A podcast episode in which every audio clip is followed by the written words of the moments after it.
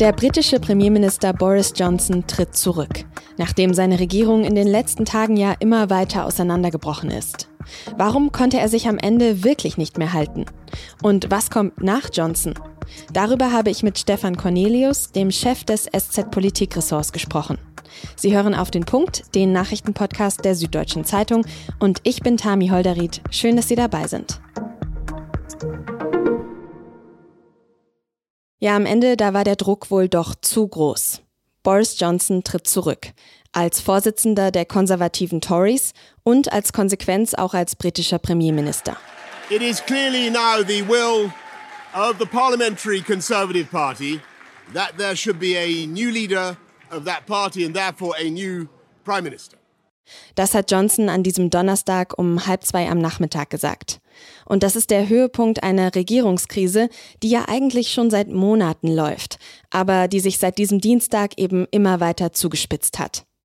Da sind zuerst der Gesundheitsminister und der Finanzminister zurückgetreten, zwei der wichtigsten und einflussreichsten Minister in Johnsons Kabinett. Und dann immer mehr Personen aus der konservativen Partei. Die Bilanz bislang über 40 zurückgetretene Regierungsmitglieder in den letzten 72 Stunden. Und sie alle geben ihren Posten auf, weil sie eben gegen Premier Johnson protestieren. Von denen, die noch übrig geblieben sind, haben viele Johnson immerhin zum Rücktritt aufgerufen.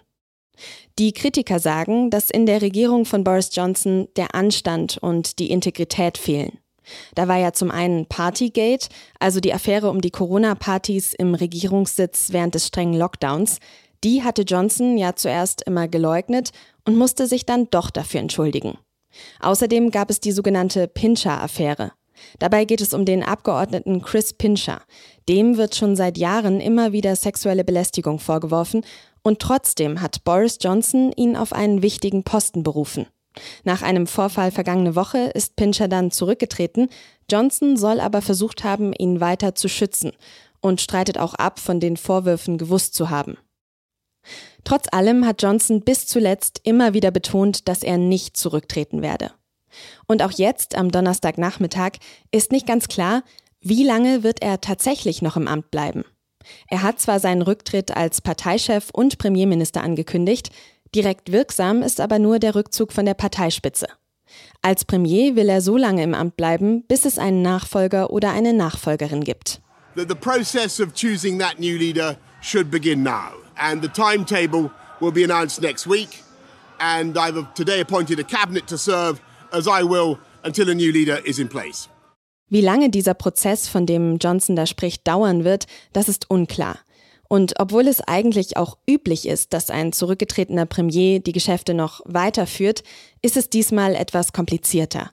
Sogar ein Großteil seiner eigenen, also der konservativen Partei, sagt nämlich, Johnson soll sich auch als Premierminister sofort verabschieden. Thank you all very much. Wie geht es jetzt also weiter in Großbritannien? Gemeinsam mit Stefan Cornelius habe ich versucht, ein bisschen Ordnung ins Chaos zu bringen.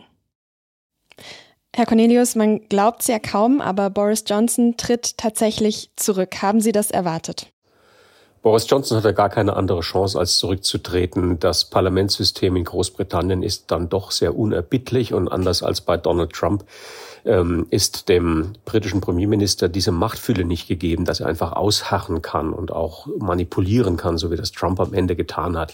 Johnson war wirklich also in der Ecke gefangen und er hatte kein Vertrauen mehr, weder vom Kabinett noch von seinen Fraktionsparteikollegen ähm, und Kolleginnen und deswegen war nun der Moment gekommen, wo er selbst das auch einsehen musste. Es hätte ja jetzt aber durchaus schon vorher genügend Gründe dafür gegeben, dass er zurücktritt. Er hat sich immer standhaft geweigert.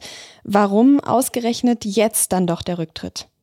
Naja, er liebt sein Amt, er liebt seinen Job, er ist sehr machtbewusst und ähm, er weiß, dass das Premierministeramt auch immer sehr umkämpft ist. Das heißt, er muss selbst auch kämpfen. Boris Johnson ist ein Kämpfer und er ist vor allem ein sehr uneinsichtiger Politiker. Er ist ja nicht von Selbstzweifeln geplagt und die Fehler, die er gemacht hat, würde er als nichtig betrachten.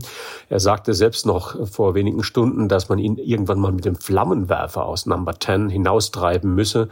Nun, den hat es Gott sei Dank nicht gebraucht, aber er hätte spätestens in der nächsten Woche eine Vertrauensabstimmung im Parlament verloren und wäre dann sehr schmachvoll vom Hof gejagt worden. Aber warum hat es überhaupt so lange gedauert, bis es jetzt so weit kam? Wie konnte er sich überhaupt noch so lange halten? Weil das Kabinett noch so lange zu ihm hielt. Das Parlament hat die erste Vertrauensabstimmung vor einigen Wochen ähm, ja noch zu seinen Gunsten ähm, entschieden. Das heißt, es gab nur eine kleine Abweicherfraktion innerhalb der Tories. Er hatte immer noch eine Mehrheit und er konnte diese Mehrheit vor sich hertreiben.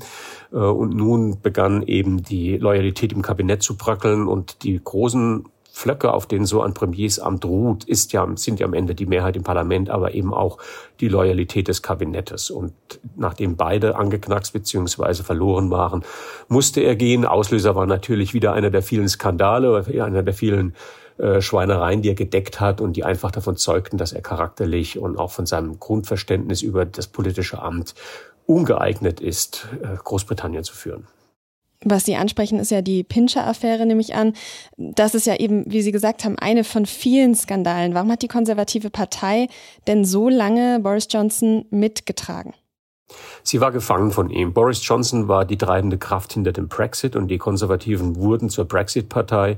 Im Prinzip begann sein Aufstieg 2016 mit der Entscheidung, in der Volksabstimmung aus der Europäischen Union auszutreten. Das, äh, die Mehrheit ist maßgeblich ihm zu verdanken, aber es war eine hauchdünne Mehrheit. Und er hat seine Partei zum Loyalitätsschwur gezwungen. Die Tories wussten, dass sie an der Macht nur bleiben würden, wenn sie Johnson folgen.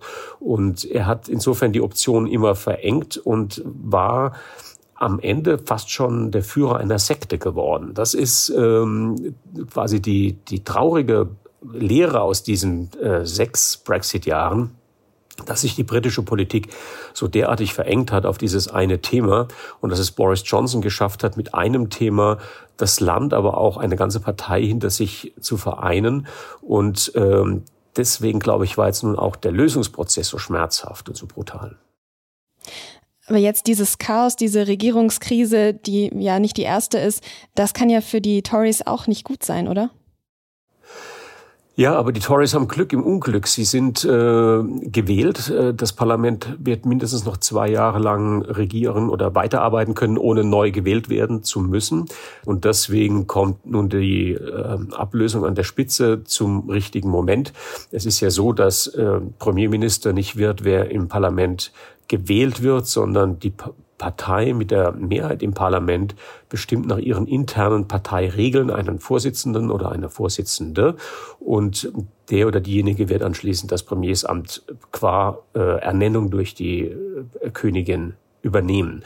Und Boris Johnson war natürlich insofern auf seine Partei angewiesen und die Partei spürt nun, dass sie diese gewaltige Mehrheit, die sie nach der letzten Parlamentswahl hatte, dass sie diese Mehrheit verlieren würde, weil sein Verhalten, weil die Charakterlosigkeit, weil die vielen Affären doch ähm, das britische Verständnis von seriöser Politik schwer beschädigt haben.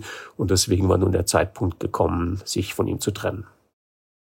Jetzt hat Boris Johnson ja heute erstmal vor allem seinen Rücktritt als Vorsitzender der Tories bekannt gegeben, nicht sofort als Prime Minister. Sie haben gerade schon erklärt, wie diese beiden Ämter zusammenhängen. Warum tritt er denn nicht sofort und von allen Ämtern zurück, macht einfach einen Clean Cut, wie es ja auch viele sogar seiner Parteikollegen und Kolleginnen fordern? Er macht das natürlich nicht, weil er am liebsten noch ein paar Tage länger im Amt wäre. Für ihn spielt vielleicht auch eine Rolle, dass er in zwei, drei Wochen Theresa May in der Dauer der Amtszeit überholt haben wird. Das wird ihm eine innere Genugtuung sein. Die Tories selbst stehen jetzt vor einem Dilemma. Wenn sie ihn gleich mit aus dem Amt werfen, muss jetzt bereits eine Führungsfigur ernannt werden, die das Premierministeramt übernimmt. Das kann natürlich auch der Vizepremier, aber die Partei hat keine Garantie, dass der Übergangspremier anschließend auch freiwillig wieder abtritt. Das heißt, der richtige Weg ist, dass man nun einen, den, den Leadership Contest, also den Wettbewerb um die Führungsrolle in der Partei startet und anschließend eine klare Meinung der Parteimitglieder beziehungsweise der Fraktion hat und dann denjenigen oder diejenige Siegerin ins Rennen schickt. Klammer auf, es ist tatsächlich nicht unwahrscheinlich, dass auch diesmal eine Frau gewählt werden könnte. Ähm, die Kandidatinnen sind sehr aussichtsreich. Es gibt ja wohl eine relativ lange Liste an möglichen Nachfolgerinnen und Nachfolgern, aber irgendwie noch keinen klaren Favoriten. Worauf würde es denn bei einem Nachfolger, einer Nachfolgerin jetzt Ihrer Einschätzung nach vor allem ankommen? Als erstes natürlich die konservative Glaubwürdigkeit. Die Partei ist sehr, sehr konservativ ausgerichtet momentan und äh, eine Nachfolgerin, ein Nachfolger muss dieses Profil erfüllen. Ähm, es wird außerdem schwierig sein, von all den großen Brexit-Versprechen zurückzudrehen, zurückzutreten. Das heißt, die äh, neue Führung wird weiterhin diesen Isolationskurs Großbritanniens verfolgen. Aber es gibt keine beherrschende Strömung innerhalb der Tories im Parlament. Und deswegen werden die nächsten Wochen sehr, sehr aufregend sein, weil dieser Mehrheitsfindungsprozess nun tatsächlich auch entscheidet, welchen Charakter die Tories haben werden und welchen Charakter am Ende die neue Regierung haben wird. Dann sind wir auf jeden Fall gespannt. Vielen herzlichen Dank für Ihre Einschätzung, Herr Cornelius. Ja, danke. Wind- und Solarenergie soll in Deutschland schneller und weiter ausgebaut werden.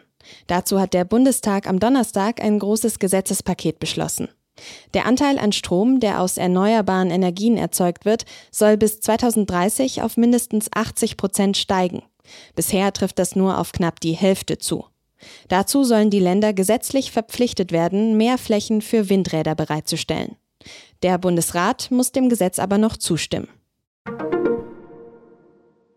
Deutsche Soldaten müssen sich weiterhin gegen das Coronavirus impfen lassen. Das hat das Bundesverwaltungsgericht in Leipzig am Donnerstag entschieden. Zwei Offiziere der Bundeswehr hatten gegen die Impfpflicht, die ja seit November gilt, geklagt. Das Gericht hat die Entscheidung damit begründet, dass Soldaten in ihrem Beruf häufig in engen Räumen wie Panzern oder Flugzeugen zusammen sind. Das mache eine Ansteckung wahrscheinlicher. Soldaten müssen sich auch gegen viele andere Krankheiten wie Hepatitis, Masern oder Röteln impfen lassen. Seit Mittwoch gibt es ein neues Format in der SZ-Podcast-Familie. München persönlich ist ein Podcast, in dem wir gemeinsam mit spannenden Münchnerinnen und Münchnern quer durch die Stadt fahren. Interessante Persönlichkeiten geben darin Einblicke in ihr Leben, ihre Arbeit, beschreiben ihren perfekten Münchentag und verraten ihre Lieblingsorte. In Folge 1 sind wir mit Münchens grüner Bürgermeisterin Katrin Habenschaden unterwegs. Den Link zum Podcast, den packe ich Ihnen natürlich in die Show Notes, aber alle SZ-Podcast-Formate finden Sie auch immer unter sz.de slash podcasts. Redaktionsschluss für Auf den Punkt war um 16 Uhr. Produziert hat diese Sendung Immanuel Pedersen. Vielen Dank fürs Zuhören und bis zum nächsten Mal.